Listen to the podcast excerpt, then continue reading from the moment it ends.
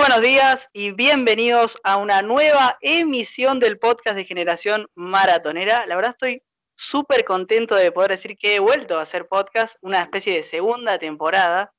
En esta segunda temporada, si recuerdan, la primera fue con Marcos y Lisandro, a quienes mando un saludo si están escuchando esto.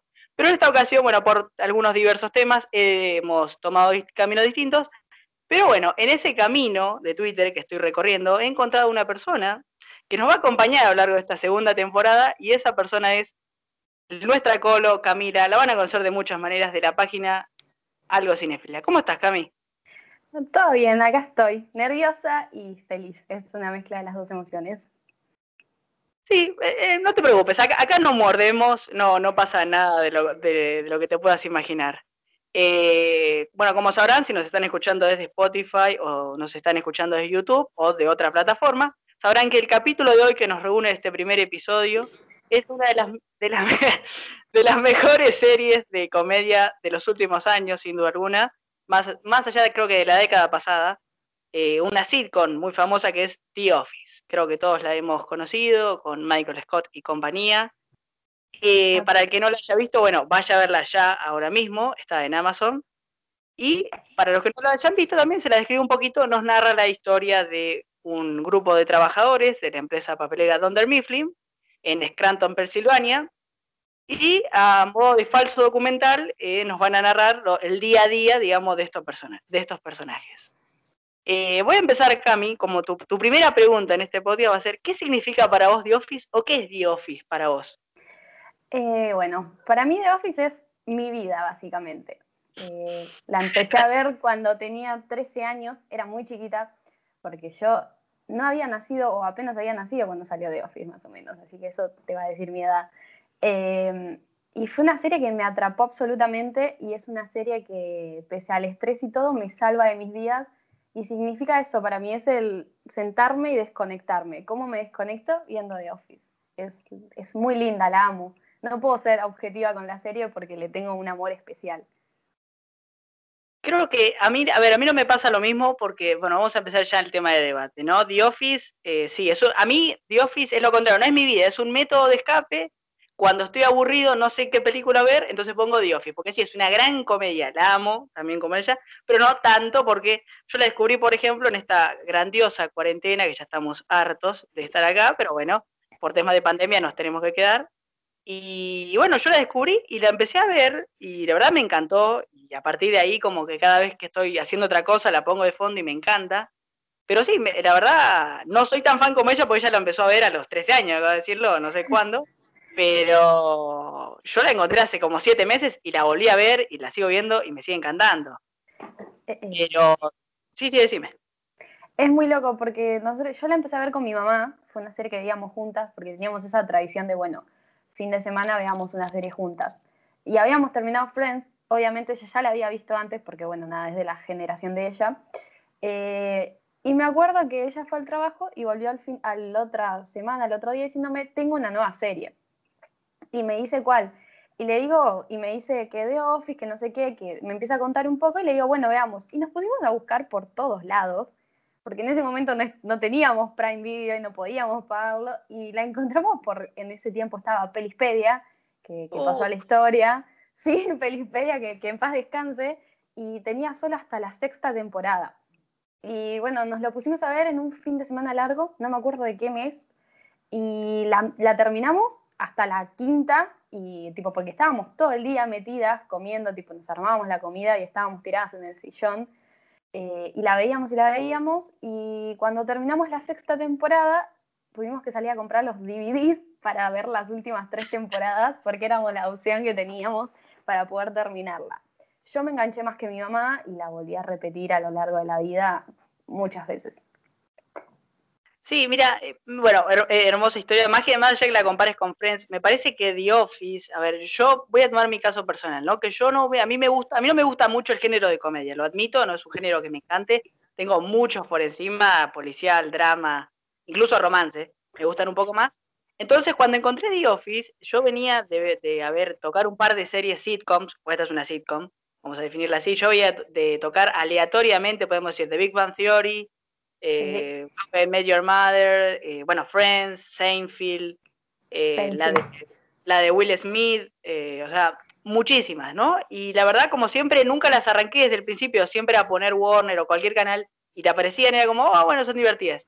Pero cuando tuve el formato completo para ver The Office, la empecé a ver y la verdad me gustó mucho, pero por los recursos que maneja, por, por el humor que tiene, por los personajes, eh, yo no la voy a comparar con Friends, pues estuvimos hablando antes y vos dijiste le ibas a comparar con Friends. Yo creo que la voy a comparar más que nada en sí con todo el género de comedia, ¿no? Porque yo no he visto una entera entera, pero en esta ocasión, a mí un punto que ya me empezó a encantar de una de Office es que no había reidores. Viste que la mayoría de sitcoms tienen reidores. Eso me saca de quicio.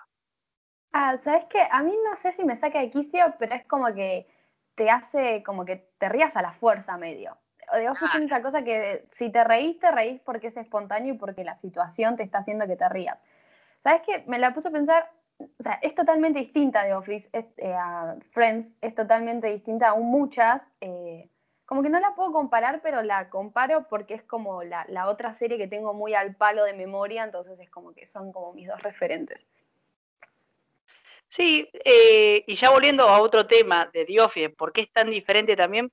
Porque las otras comedias, a ver, Seinfeld no era políticamente correcta, eso era seguro. Friends es más políticamente correcta, eh, un poquito más, y otras, bueno, difieren de otros temas. Digo, Theory es, una, es un totalmente siempre burlándose de los nerds y esa mini, eh, un mini universo que manejan ellos.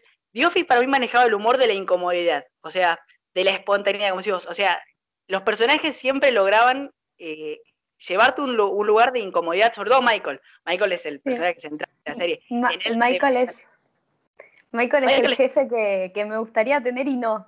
Tipo, es el jefe que diría, wow, me hace el día entretenido, pero no lo tendría como jefe ni en pedo. No, sin duda. Eh, Michael es un personaje con muchos problemas que, bueno, ahora en un rato, cuando toquemos los personajes, vamos a hablar. Pero bueno, eso es lo que me gustaba a mí, ¿no? De esa comedia que no era tan, a ver, no es políticamente, The Office, si hay algo que no es, es eh, políticamente correcta. Eh, eso desde ya, pongámoslo. Mucho, sobre todo la primera temporada, es ahí, esa no es políticamente correcta, sin duda. Eh, después, em. manejaba mucho el humor de incomodidad y en la comedia situacional. no había comedia física, o por lo menos no tanta, como en otras series, pero creo que esos eran los puntos más resaltables de comedia, ¿no? Yo, creo que todo lo lo de la comedia física se lo llevaba Dwight en sus mejores momentos. Eh, y para nada políticamente correcta, para absolutamente nada. O sea, es más, Steve Carrell hace poco dijo en una entrevista que The Office no se podría hacer en este momento, porque le estaban tirando como información diciendo, capaz va a volver a salir un rewatch de The Office, va a haber una temporada más, y le empezaron a decir todas estas cosas, y él dijo, no, no, The Office no es una serie para hacer en este contexto ahora. Y tiene razón.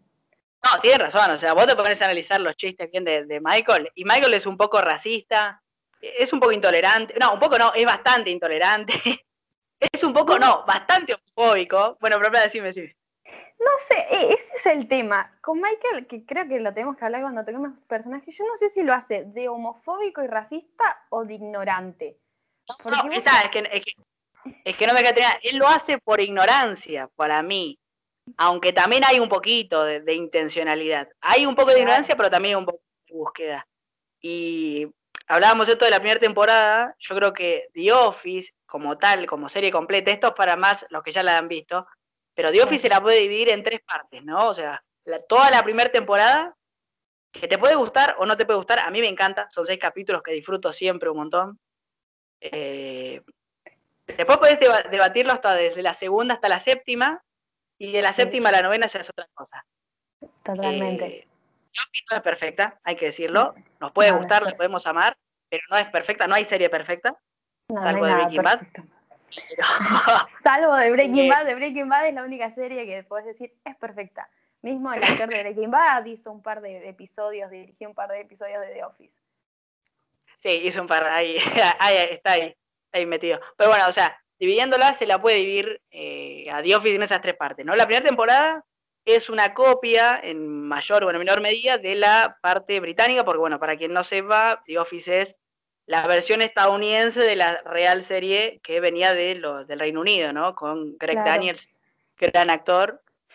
Aplaudámoslo, por favor. Muy buen actor. Muy buen actor y mejor host de, eventos de entrega de premios. Me parece que es un tipazo. La escena de los de los Emmy, eh, hay un recopilatorio que tipo que le hace un monólogo y le dice a Steve Carrell que le dé el premio que le correspondía el año pasado, que no había podido ir, y se empiezan a pelear entre ambos, es tipo, es un clip hermoso que tenés que, si no lo viste, lo tenés que ver. Sí, sin duda, Greg, Greg es hermoso. Greg incluso aparece varias veces en la, versión americana, por lo menos dos veces me lo acuerdo sin duda. Y, y bueno, entonces, como le decía, entonces podemos dividirla en tres partes, ¿no? La primera parte es una copia, mayor o menor medida, pero que planteaba bases de lo que se venía, ¿no? Teníamos a Michael, a Dwight, a Pam y a mm, Jim. A mi, mi, corazón va para Jim, mi corazón va para Jim. Qué hombre, Jim Qué eh, hombre. Vamos a suspirar tranquilos. John Krasinski. Eh, bueno, sentamos más allá de que también, y otro punto, a ver, yo te quería preguntar a vos si vos coincidís, ¿no? Que también The Office, lo bueno es que los personajes secundarios no están tan de fondo. O sea, intervienen mucho en los capítulos. Con mayor o menor medida siempre intervienen y son parte de la comedia, podríamos decir. Claro. Yo creo que en eso también se va centrando cómo tiene cada personaje un crecimiento que se va notando desde tipo, como todo parte de Michael el centro y después se va dispersando, pero es como que todas las escenas yo me puse a ver muy bien que Michael lo máximo que no aparece es un minuto en un episodio. Es como que siempre él tiene que estar, siempre él que tiene que, pero no sentís que te agobia Michael y no sentís que, ay, bueno, está muy marcado el protagonista y vamos a hacer todo gira en la vida de él, sino que se va disolviendo, va cambiando, eso me gusta un montón. Sí, sin duda. Y, también, o sea, y también no es el protagonista solo, sino, bueno, estos tres personajes que te, que te decía, Jim, eh, Pam y Dwight, también son en cierta parte protagonistas de la historia. O sea, me gusta que la serie, como decimos, no juegue solo la de Michael, sino que tenga distintas islas, que son no tan grandes como la de, las de Michael, pero que también te sepas divertir con los demás. A mí, Dwight, o sea, Nadie lo quisiera tener como compañero, eso es seguro. Pero el tipo... amor-odio. sí, hay, episodios que lo miraría y le pegaría un cachetazo de lo insoportable que es. Y hay episodios que el tipo lo ve y le digo, lo, quiero abrazar, quiero, que, quiero tenerlo de compañero una hora. Una hora absolutamente y después ya lo devuelvo. Pero vamos, a, vamos, a, vamos a meternos ahí. Este, este va a ser un podcast desordenado, porque a mí me gusta así, este ritmo frenético. Vamos a hablar un poquito de los personajes. A ver, Dwight y, Michael, vamos a empezar con Dwight. Dwight es un incomprendido, o sea, Dwight es un tipo que viene de la granja, que, la, sufrió, ¿entendés? Claro. Dwight es ese personaje que, o sea, por lo que ven, que hacen el estereotipo de persona de granja, que es ese personaje que no tuvo un, un padre presente y busca la aprobación y busca una idealización de padre todo el tiempo y ahí lo tiene a Michael y va atrás de Michael y hace todo lo que Michael quiere, pero al mismo tiempo dice, no, che, yo no, no quiero soltarme un poco, pero después se va Angela y Angela lo controla y así va, es como que nadie lo entiende, pero entonces a veces no sabes si es bueno, si es malo, porque tiene acciones con Jim que vos decís, ¿qué, estás haciendo? Y después lo ves que tipo es todo por celos, por miedo a ser el rechazado, por miedo a no ser comprendido. Sin duda, y si, hablamos de no comprendido es Michael, o sea, Michael en términos psicológicos, Michael está totalmente jodido en términos psicológicos. Está totalmente jodido.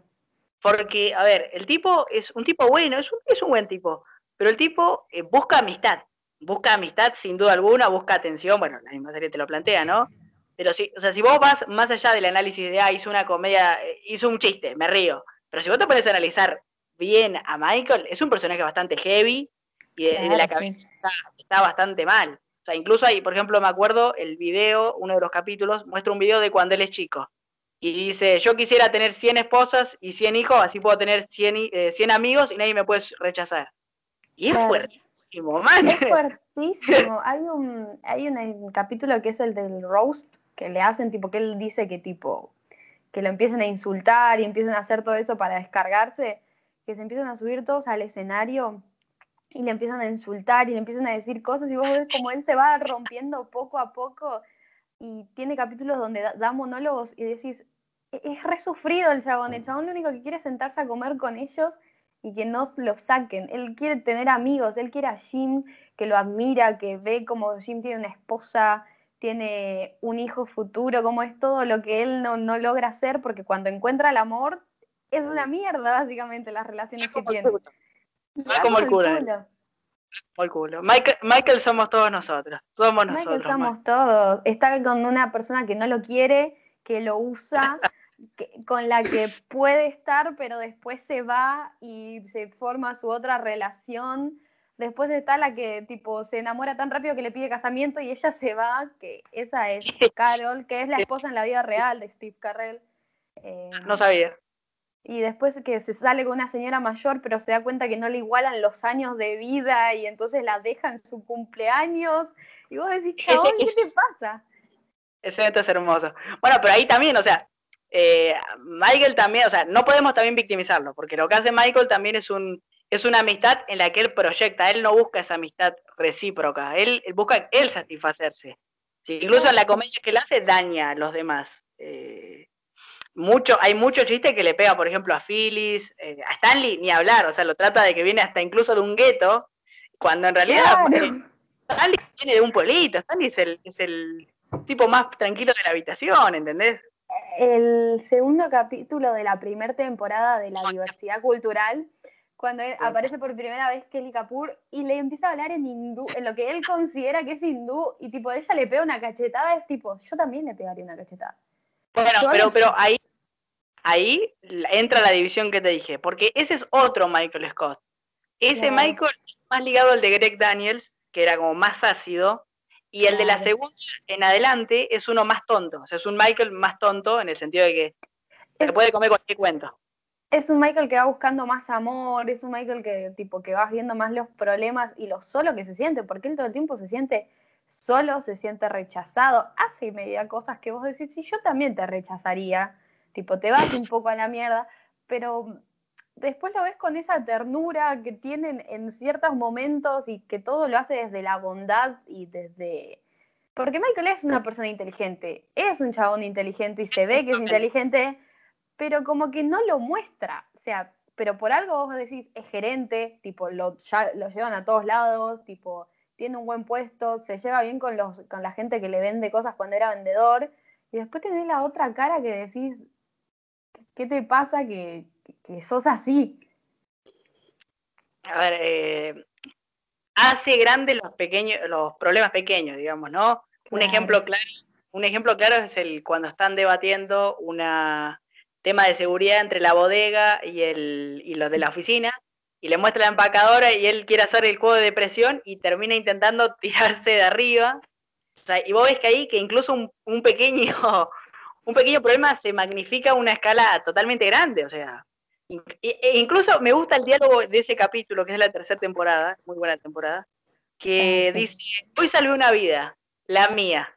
¿Soy un héroe? No puedo decirlo, pero sí lo soy. Y el tipo incluso con esa resolución, el tipo es feliz. El tipo es feliz aunque en realidad es una pelotudez, ¿entendés? O sea, yo como, como compañero de trabajo le pedí un bife. Claro, o tenés, perdón, ¿eh? Eh tenés el momento donde que él tiene, empieza a tener doble trabajo porque no le da la plata, porque Jane lo explota, y vos ves la doble cara como en el otro trabajo de, lo que sería un call center, tipo de llamadas de ventas, eh, cómo todo el mundo lo quiere, cómo es el mejor, cómo tipo, él le encanta eso porque es gracioso, se junta con ella y mismo cuando viene el jefe, hace lo que hace el resto en la oficina con él, tipo, se aparta, se queda callado. Es genial eso. Yo quería ver, vos que lo dijiste que hombre, ¿qué pensás de Jim? Yo tengo mucho para decir de Jim. Yo, o sea, no puedo ser objetiva con Jim. Vamos a pensar que yo en la vida, si algún día me quiero casar, me quiero casar con una persona como Jim. Eh, es, un, es un personaje que, ojo, tiene un montón de problemas, tiene mucha inseguridad y mucha falta de decisión, tipo en un montón de cosas, tipo mismo hace años que está esperando a una chica que estaba comprometida, el chabón estaba fijado en que se iba a quedar con ella. Y, lo veías como tipo, Jim es, dulce, pero al mismo tiempo tiene cierto grado de maldad cuando molesta a Dwight, que se sobrepasa, cuando mismo ves que a Michael no lo toma en serio o lo toma como idiota en muchas ocasiones y se aprovecha de eso. Y tiene esa cosa medio y voy a hacer referencia a Friends, medio Chandler de usar el humor como mecanismo de defensa por sus problemas, para mí hace absolutamente ese tipo de cosas. Sí, mira, a ver, a Jim, eh, voy a ser sincero, yo soy más Tim Dwight, ¿eh? O sea, qué hombre John Krasinski, me casaría con él también, dámelo siempre. Eh, más con barba, más John Krasinski con barba, dámelo siempre. Pero... pero, pero dámelo a mí, a ver, yo me quedo más con Tim Dwight porque sí, o sea, eh, Jim tiene todas para ganar, pero todas son todas para ganar. El tipo fachero, es inteligente, es bueno en el trabajo, pero nunca se decide a crecer. A mí hay una película, voy a relacionarla con una película yo. El Diablo Viste a la Moda, ¿no?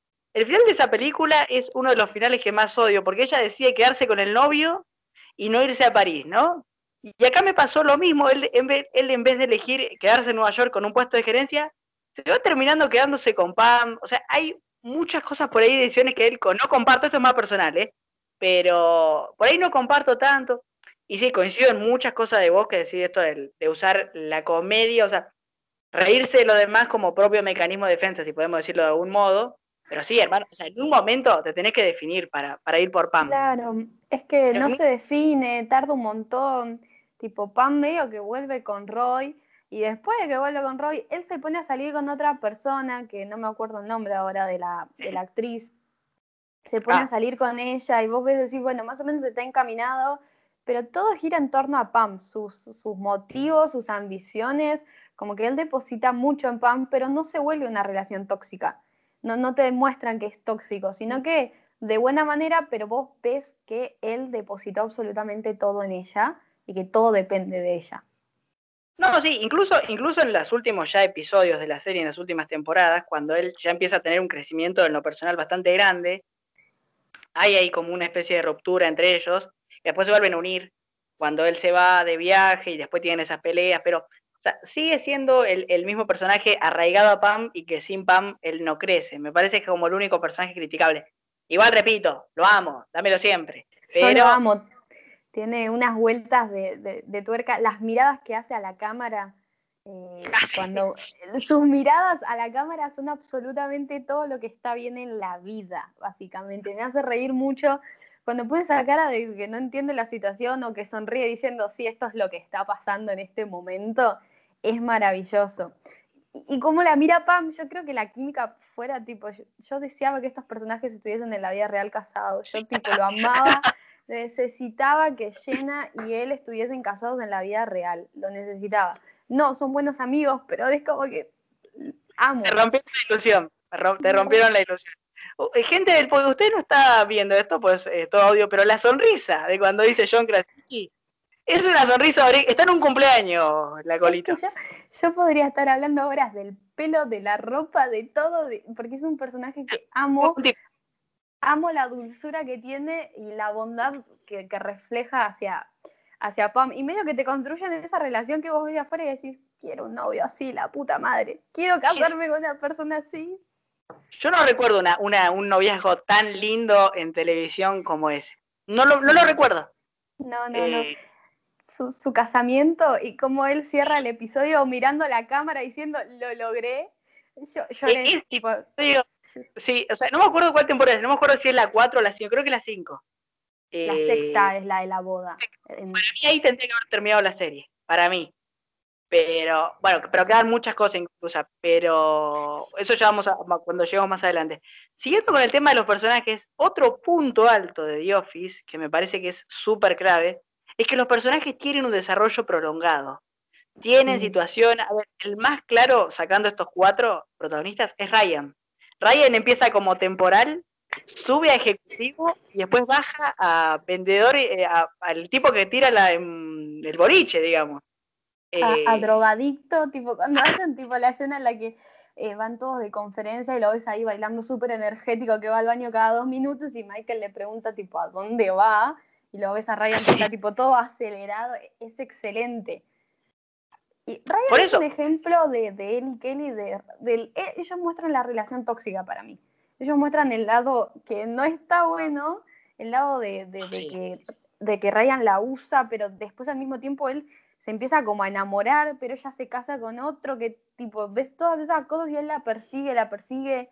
es, es todo lo contrario a la relación de, de Jimmy y Pam. Creo que Kelly, creo que Kelly es la única que, personaje que mantiene estable durante toda la serie. Es, es muy lineal su personaje. Creo que el único de los personajes que a mí mucho no me, no me banco, prefiero más a Toby que a Kelly, me parece. Yo también Pero- quiero. Toby, Toby se- es un tipazo, es un tipazo. Más allá que Michael lo odie. Kelly es esa, es esa compañera de secundaria que todos en algún momento tuvieron, esa compañera pasiva-agresiva, esa compañera que lo único que le importa es lo superficial, el dinero, la ropa, que no tiene, que cuando te dice un cumplido no sabes si te lo está diciendo de verdad, porque tipo, absolutamente después se da vuelta y te mira, y es toda esa compañera de secundaria que alguna vez tuviste, y si no la tuviste, tuviste suerte, básicamente. Tú esa compañera, ¿no, Colo? No, yo era la que estaba todo el día metida con los libros y tipo, no me molesten. No me toquen, estoy leyendo. Muy bien, muy bien. Pero todos los personajes tuvieron desarrollo y también intervención. Mayor, menor medida, las últimas temporadas, eh, con la partida de Michael, los personajes se empiezan a desdibujar un poco, pero también en un sentido de que los personajes tratan de hacer ese balance en del que Michael podía hacerlo increíble. Entonces los personajes empiezan a perder un poco de credibilidad. El más claro ejemplo es Andy. Andy, si que fluctúa, o sea, nunca sabes si está bien. Empieza como el culo, después sube, es un gran personaje Andy. Eh, las últimas temporadas es un desastre, es un total. Cuando se convierte en, en el gerente, es un desastre. Es Eh, absolutamente un desastre. Es como que depositaron muchas cosas malas y de, de como destruir personajes en Andy, pero siento que The Office, sin embargo, cierra bien. A ver, no cierra como hubiese cerrado en realidad si hubiese estado dos temporadas más Steve, eh, pero que decís, tuvo un buen final y no la voy a, no, no vamos a salir a matarlos como con Game of Thrones y la última temporada. No va a pasar eso nunca. Ay, sí, Eh, lloremos. Eh, eh, no, a ver, a ver, yo te voy a decir algo. El final de The Office es uno de los mejores finales que vi. O sea, la boda Obvio. y ese final en que ellos se juntan en la oficina para cantar el documental. O sea, es un Esa final que te cierra. boda. No, no, no lloré, pero me emociona mucho la boda, me emociona un montón. Ay, Eh, sí, es de, es de mis bodas, tipo, primero la boda de Pam y Jim, obvio, siempre es la, la favorita, pero tipo, que los ojos de Dwight cuando lo ve a él, tipo, y Sí, se emociona y decís, tipo, para él es el padre, básicamente, es como la, su, su admiración, tipo, ni- Mike, Michael dice que son, son sus hijos. Incluso en una escena claro, un poquito muy Game of Thrones cuando dice, mis hijas es como que tus hijos se casen entre sí, ya, ya son adultos y se casaron entre sí. Es un poco raro, pero se entiende el mensaje que quiere dar. Eh, mismo tipo Michael, tipo cuando lo ves en las primeras temporadas, ves que mucho Dwight no lo quiere, no lo valora, hasta el capítulo donde Dwight, eh, como que no me acuerdo si era que lo despedían o él se iba y empezaba a trabajar en un centro de tecnología y él se empieza a dar cuenta de por qué las plantas no están regadas, por qué tipo mis juguetes no están acomodados. Eh, él pensaba que todo eso le hacían mantenimiento y esas cosas le hacían Dwight, tipo, Dwight venía tres horas antes a la oficina y, y, pues, se ponía a regar las plantas, le ordenaba a Michael las cosas como él quería y ahí es como Sí. que lo empieza a valorar. Es un tipo súper dedicado, Dwight. O sea, por eso para mí de vuelta, o sea, yo sigo siendo más Team Dwight que Team Chip siempre. Tiene las bueno, mejores es- escenas de intro. Dwight tiene las mejores escenas de intro como la del incendio, que crea el incendio a propósito. El, el punto más alto de The Office en, ese, en esa escena. Para mí la mejor es la quinta temporada y ese donde pasan esas cosas, donde en el capítulo de Michael Scott Paper Company, él viene con el auto con una canción que no es de Britney Spears y él dice It's Britney Beach y tipo lo ves y decís tipo lo tiene los- También, no, pero memes eh, ligados a la realidad, a la actualidad. claro. También eso está bueno The Office. No, es- no es que es, una, es un universo eh, donde ellos están, sino que agarran cosas de la actualidad y las aplicaron bien. O sea, por ahí si la ves en 2020, ahora en la cuarentena, y sí, son un poco viejos los chistes, tal vez no lo entiendas, alguno que Claro. otro, pero en esos chistes, y más si los pensás, te vas dando cuenta que son buenos chistes. Pero, Mucha pa- pero antes, que- te quería decir, el tema del final, eh, cierra excelente, como decía, nos emocionamos todo, pero las temporadas no se van desdibujando. El final es excelente, pero las últimas temporadas se desdibujan. Eso quería aclararlo. se desdibujan porque falta la, la pieza clave. Era una pieza clave, era uno de los mejores actores que tenía la serie, tipo Steve Carell, me asombra la capacidad que tiene de, de hacerte una comedia y después hacerte una cosa trágica como a Beautiful Boy, que te pones a llorar y decís, lo amo y de repente lo ves haciendo Loco y Estúpido Amor, donde hace una comedia con Ryan Gosling y es como, lo, lo quiero, lo quiero, es... Eh, no, sí, o sea, Steve Carell, a mí, lo, a mí me acuerdo que el ejemplo más claro que me dio fue que yo a mí me gusta una película, él es un guilty pleasure, lo que voy a decir, pero el agente super, el agente 86 de Steve Carell es mi película favorita de comedia, sin duda alguna. Es un super guilty pleasure. O sea, entiendo que es mala, pero a mí me encanta y la veo mil veces, sobre todo en latino. Inclusive la vieron en latino porque me encanta. Es doblaje latino, esa película sola. Bueno, mi, mi, placer culposo es eh, absolutamente ¿Y dónde están las rubias? Es una película que puedo ver 500 veces. Sí, me encanta. Con mi mamá la amamos. Con mi mamá está ¿Y dónde están las rubias? Y la tenemos que ver en Telefe los domingos después de Los Simpsons es algo clave para mí. Es, es, un clásico, un clásico que yo no acepto, eh, pero la, toda la Argentina acepta, toda la Argentina y no está en la rueda la acepta. Pero bueno, ya te decía, eh, a mí me sorprendió, por ejemplo, yo miraba Super HD y después te tiraba The Big Short, eh, donde él trabaja, es la gran apuesta, el 2015, como si Beautiful, es un gran actor que te puede cambiar el paradigma de decir, bueno, en una te hago comedia y en una te hago drama y no lo sentí forzado ni de alguna manera fuera del lugar. ¿Sabes qué? Eh, yo la volví a ver porque en Twitter, eh, creo que fue en los meses de abril o mayo, explotó la, estafa piramidal de acá, de todas las famosas y absolutamente todo, y empezó a circular la escena de, ellos de la segunda temporada, de que están cerrados y Michael dice que les va a vender tarjetas y cómo recluta, y vos lo ves a Jim diciendo, pero ¿cómo esto no puede ser una estafa piramidal? Y él dice, no, porque, y se pone a escribir a la gente, tipo, porque él me contrató a mí y yo recluto a tres más.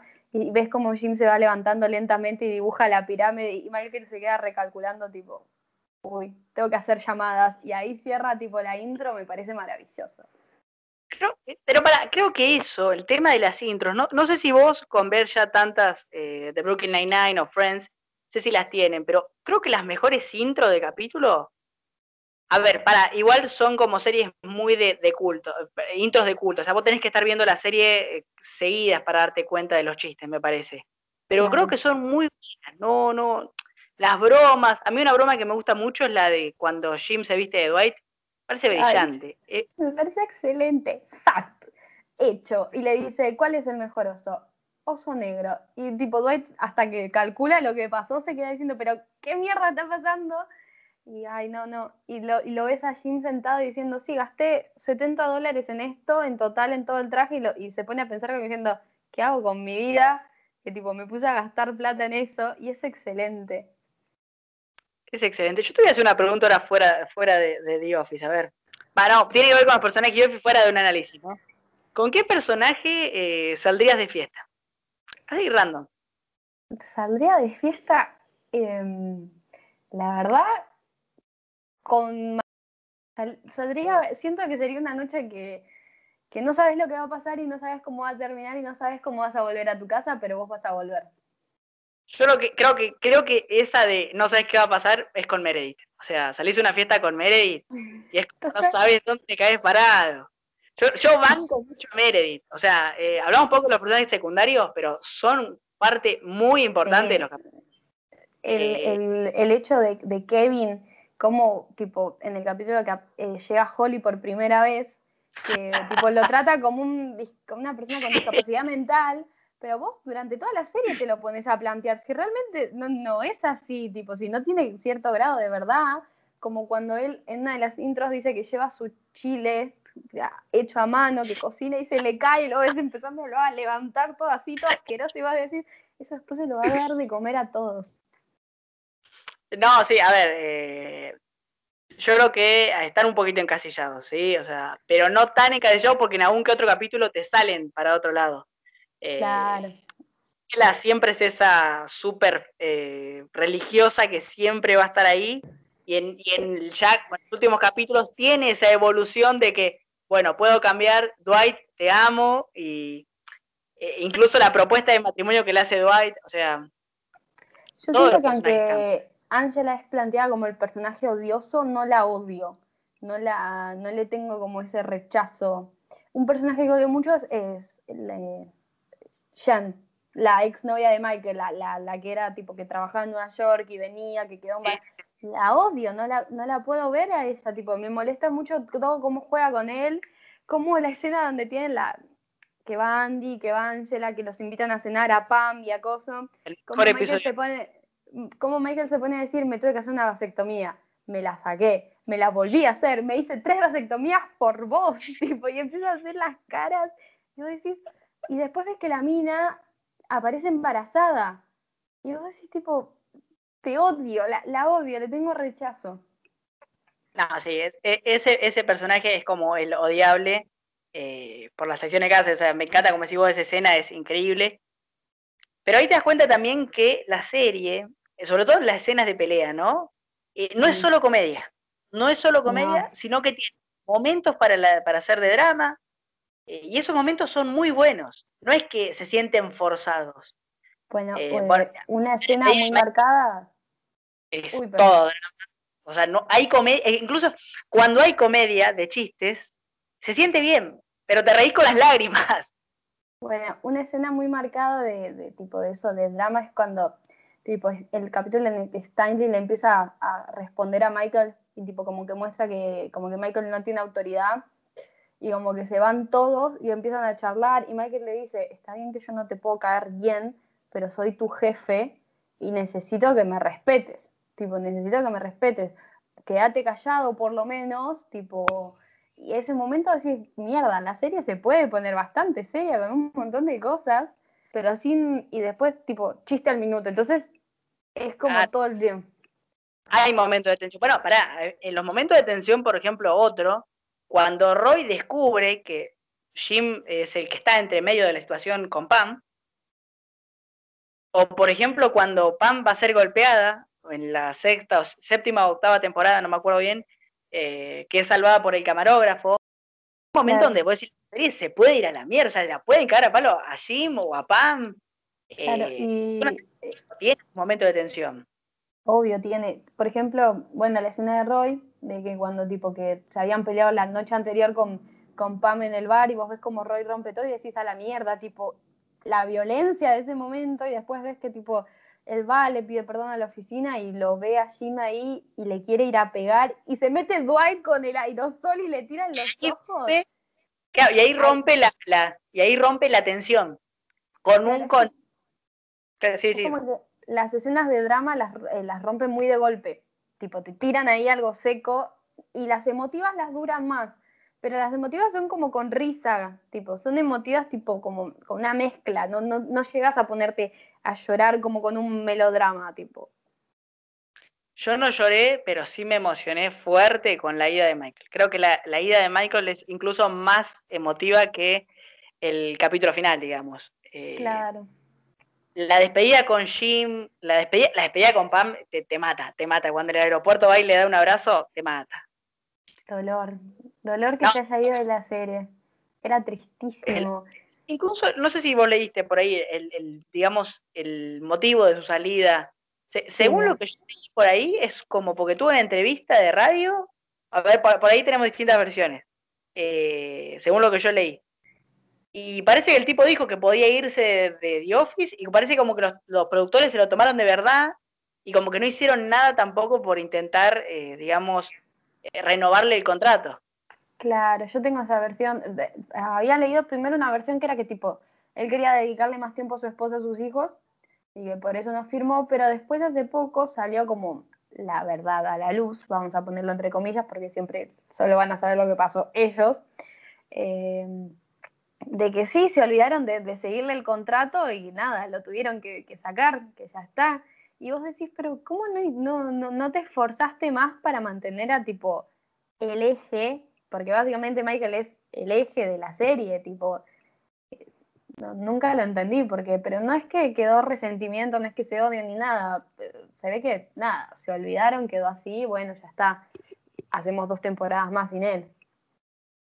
Sí, Después, si estuvo bien o estuvo mal lo de las dos temporadas, a ver, nosotros acá decimos que se desdibujan, pero no significa que no sean buenas esas dos temporadas de transición. Incluso la séptima, que vos más o menos sabés que se va a ir Michael, Eh, tiene, las estrellas invitadas son graciosas. A ver, invitan, yo que me tengo, me acuerdo, invitan a Will Ferrell, eh, a Katie Bates, eh, al James, James Spider, que es el de Blacklist.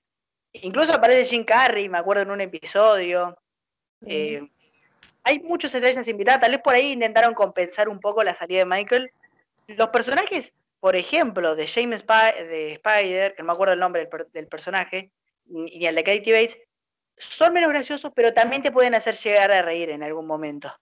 Tienen eh, como cierta comedia de, no es que los vas a ver y te vas a reír al, toque, al toque de verlos, pero te, te, pueden dar momentos. Pero sí, o sea, las es muy subjetivo de si está bien. Yo creo que deben haber fanáticos que deben decir, no, ¿cómo van a ser dos temporadas más sin, sin Steve? La, la cagaron. Pero, o sea, yo siento que, que en lo que es la serie, se mantienen en un nivel medio. No son ni tan buenas ni tan malas, son como un nivel medio que dicen, bueno, listo. No la hubiese alargado más. Tipo, ahí sí siento que la hubiesen arruinado completamente. No, porque incluso, a ver, ya como para ir cerrando ya incluso el podcast, eh, la serie como que sí tiene eh, una, una mediedad esas dos temporadas, tiene una, una, línea media. Tiene episodios bajos, no lo voy a admitir, una sobreexageración. El mal personaje, como dije antes, es Andy. Sin duda el que más destruyeron es Andy, porque los otros, eh, para mí Dwight se mantiene a un nivel muy alto. Incluso eh, lo que rescato yo de esas últimas dos temporadas es la amistad de Ginny y Dwight. Aumenta un montón. Sí, me eh, encanta. la séptima temporada, cuando tienen esa que Dwight se empieza a disfrazar de todos para poder tirarle bolas de nieve y vos lo ves disfrazado de Pam, lo ves disfrazado de, de Meredith, de todo. Es una, es una escena gloriosa. A mí hay una escena que me gusta, que me parece que es un antes y un después en la serie, que es cuando ya Michael ya no está y está Jim, eh, Dwight intentando manejar el día de campo y como que todos lo empiezan a putear todo, él se sube arriba del, del autobús y ahí sube Jim a hablar con él y ahí empiezan a hablar los dos y ahí sentís la primera conexión de verdad entre ellos. O sea, siempre hay conexión, pero ahí es como la primera buena amistad que hay, que después en esas dos temporadas se va alargando.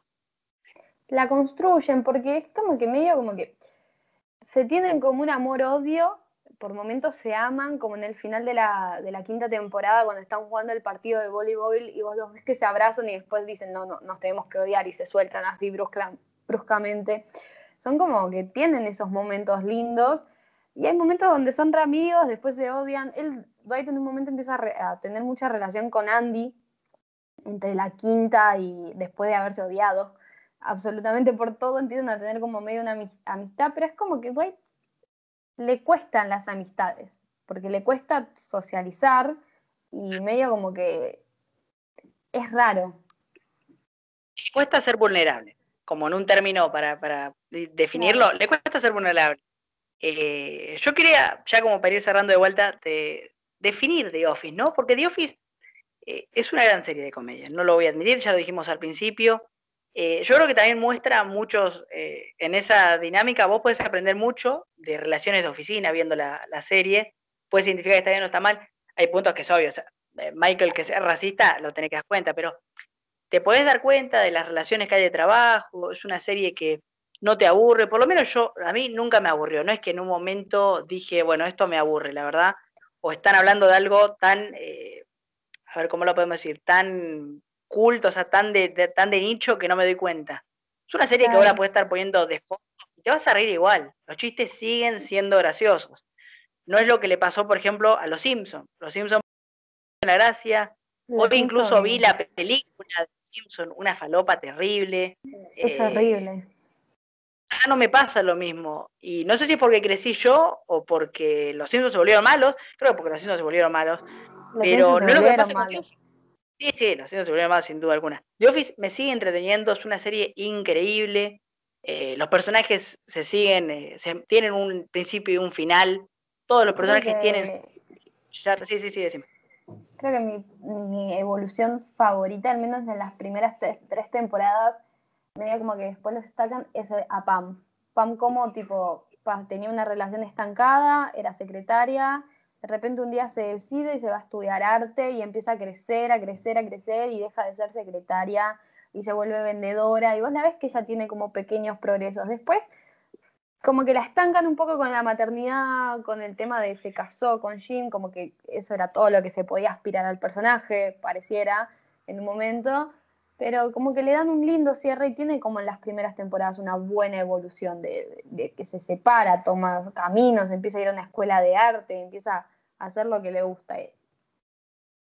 Sí, creo que a mí Pam, eh, sí, tenés razón, para mí Pam tarda en sacar a Roy de la vida, para mí es Pam, date cuenta. date cuenta, amiga. Todos tuvimos una relación como, como Pam y Roy. Una relación que está estancada así hace años y que no la querés terminar por, por la costumbre, porque es costumbre, lo que Sí, sin duda, sin duda es costumbre. Eh, voy a hacerte una última pregunta, Cami, antes de cerrar. Dale.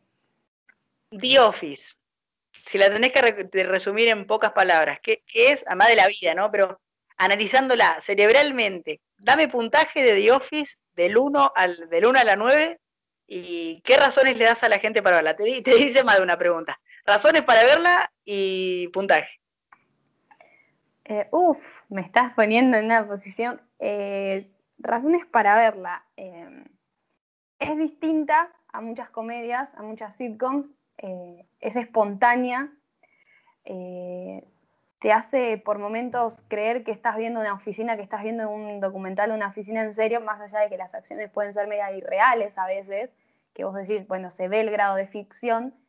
Y es una serie que, como vos dijiste, o sea, la puedes tener de fondo, te vas a reír eh, y la puedes ver para despejarte y olvidarte de los problemas. Y puntaje, y no le voy a poner un 10 porque no es un 10, le voy a poner un 9, porque para mí es un 9. me, gusta la objetiva, la objetiva que es en esta, en esta cosa. Eh, voy a dar mis razones. Eh, en cuarentena es ideal. O sea, si no la viste, mirala porque en cuarentena estás aburrido, no sabes qué hacer. Poné The Office mientras, mientras cocina. Siempre en inglés. Aunque la primera vez que la vi, la vi en el latino, después la volví a ver en inglés. O sea, algunas partes la vi en latino y en inglés pero no es malo. Pero mírenla en inglés, sin duda alguna. Mírenla, en inglés. Hay más chistes que se pueden perder. Eh, la frase están aburridos. la frase That's what she say es icónica en inglés. No me la vas a poder escuchar en español. En español es, es, lo que ella dijo, pero no quédate, no, es That's what she said, es increíblemente, sin duda, es lo, más lindo que hay. Tengo un dato de esa palabra, tengo un dato. Entonces, decime, se dijo 49 veces en toda la serie y 34 veces la dijo Steve Carrell. El dato de color que cierra este podcast, eh, yo le voy a dar un, 8. Gran serie, mírenla, sin duda, está en Amazon y si no, bueno, como yo la vi en un servidor de una página ahí por una cuevita, no es lo más recomendable verla por cuevas porque se te puede llenar de virus la compu, pero si tienen Amazon, mírenla que no se la van a perder. Así que creo que con eso. Sí, decime. Si no tienen Amazon, pueden bajarse Stremio, que es la opción más segura, donde está, está la serie. Y te vas a comer menos virus. Menos virus te vas a comer. Bueno, Stremio o Amazon. Preferentemente Amazon. Eh, con eso sabemos lo que dijimos de Office. Es una serie de 8 o 9 puntos que tienen que ver. Y ahora vamos con malo personal. ¿Cómo, cómo te sentiste, Cami, con este primer episodio? No, yo me sentí bastante cómoda, no sé si viste que puedo quedarme horas, tipo tres horas más hablando de The Office. Eh, siento como que no, no pudimos abarcar todos los puntos que queríamos porque nos metíamos mucho de fondo en un personaje. Eh, siento que, que, me quedó hablar por personajes secundarios que son muy importantes. Me atraparon mucho los principales porque, bueno, tenés mucho para hablar de los principales, pero la verdad que lo disfruté. No me sentí incómoda, creo que no se me notó incómoda, tipo, me solté a hablar tranquilamente. Fue, fue vez, ¿no? ¿Qué? Fue tu primera vez, ¿no? Digamos, de, haciendo podcast. Es mi primera vez en un podcast, es la primera vez que me voy a tener que escuchar eh, fuera de, lo que es tipo, no, no un audio. Va a ser como extraño, es extraño. Pero bueno, te tengo a vos, vos me guiaste absolutamente en, en todo, te llené de preguntas, porque nada, o sea, si sola no me hubiese animado. Un caballero, un caballero yo. Un eh, caballero. Cami, ¿dónde te pueden seguir? Dame tus redes sociales. Bueno, me pueden seguir en Twitter, que soy algo cinéfila, en Instagram, que soy algo cinéfila guion bajo, Y en mis redes personales soy Coloradix. Me pueden encontrar así. No creo que haya otra Coloradix en la vida. Bueno, eh, dos cositas. Yo la pasé excelente. Cami es una gran chica, tiene un gran futuro, sobre todo ligado al cine. Síganla, tiene buen contenido. No sé si tan bueno como el mío, pero tiene buen contenido. Eh, síganla porque es una, es una chica recopada. La verdad, se merece todo. ¿Y qué les iba a decir? A mí me pueden seguir, como ya saben, arroba genmaratonera tanto en Instagram como en Twitter, que estamos ahí siempre tirando, hablando de cine. Y nada más, eso fue todo por esta ocasión. La verdad, un gusto trabajar con Cami. Y. Hola Colo, como quieren llamarla, o algo cinéfila, llámenme de las tres maneras. Llámenme como quieran, absolutamente. Nadie me dice Cami ya, es más, me, resulta raro si me dicen Cami, pero me lo pueden, me pueden decir Cami. Bueno, con eso cerramos, con ese comentario final. Nos vemos hasta la próxima. Adiós.